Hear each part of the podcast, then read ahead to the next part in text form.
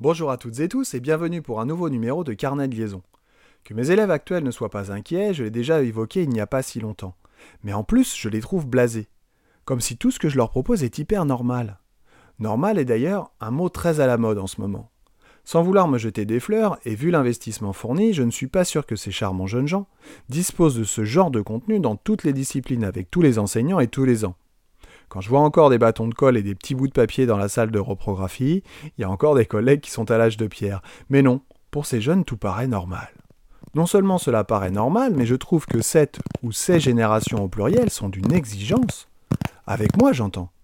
D'où le titre de cet épisode. Écrit de cette manière, on aurait pu penser qu'ils étaient exigeants avec eux-mêmes, mais non. Ils sont exigeants avec l'adulte. L'adulte qui doit remplir ses devoirs de référent en permanence, être parfait, ne commettre aucune erreur, mais le jeune, lui, c'est d'abord ses droits, mais très peu de devoirs et d'exigences avec soi-même. Alors bien sûr, ce n'est que mon ressenti, mais je les vois quand même un petit peu en mode je revendique et je consomme. Attention, il n'est pas du tout question de stigmatiser mes élèves, parce que ce genre de comportement, je le retrouve dans d'autres établissements et dans d'autres sphères, y compris dans la sphère familiale. Mais comment on en est arrivé là? Comment est-ce possible que nos jeunes ne soient à la fois pas inquiets, pas mobilisés, et en plus ne se fassent pas tout petits? J'ai bien quelques idées, mais trois minutes ne suffiront pas. Je vous propose donc d'y revenir en fil rouge dans les épisodes suivants. Mais d'un mot. Je pense que c'est d'abord un problème sociétal. Le fait de zapper sans cesse avec un consumérisme sans fin leur permet d'éviter systématiquement de se confronter à la réalité. Je comprends pas. Je zappe, c'est trop dur, je zappe aussi.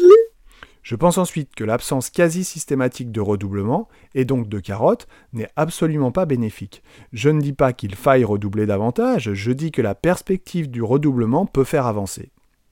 Deux idées fortes qui mériteront d'être redéveloppées. Alors vous allez me dire, dis donc, il est drôlement aigri ce prof. Mais pas du tout. Demandez autour de vous, aux parents, aux profs, jeunes et moins jeunes.